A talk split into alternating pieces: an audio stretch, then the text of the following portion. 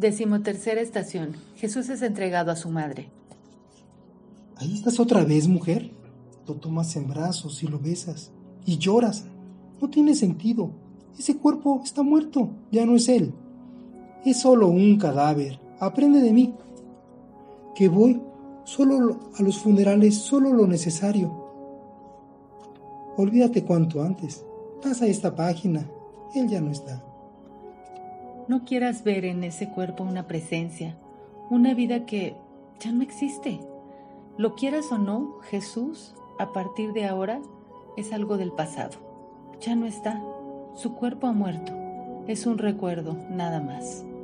Por mucho que se meta en mi cabeza y amenace con obsesionarme o convertirme, haz como yo.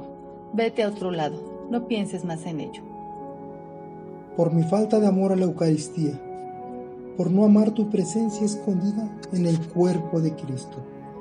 Perdón, Señor, perdón.